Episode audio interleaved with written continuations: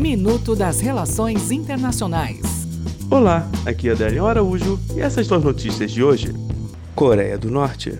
O governo da Coreia do Norte solicitou a ajuda às Nações Unidas e outras organizações humanitárias por falta de alimento no país. Equador. Terremoto de 7,5 de magnitude atinge o território equatoriano. Segundo o comunicado do presidente Lenin Moreno, o tremor foi sentido por todo o país. Não há informações de feridos. O tremor também chegou a atingir prédios em Porto Velho, Rondônia, no Brasil. Venezuela. O presidente interino venezuelano Juan Guaidó atravessou a fronteira e foi ao show humanitário na Colômbia.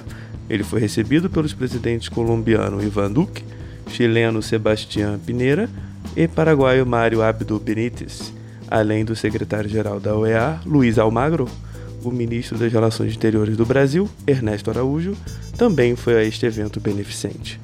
Até o próximo minuto. Enquanto isso, aproveite mais conteúdo no portal seire.news.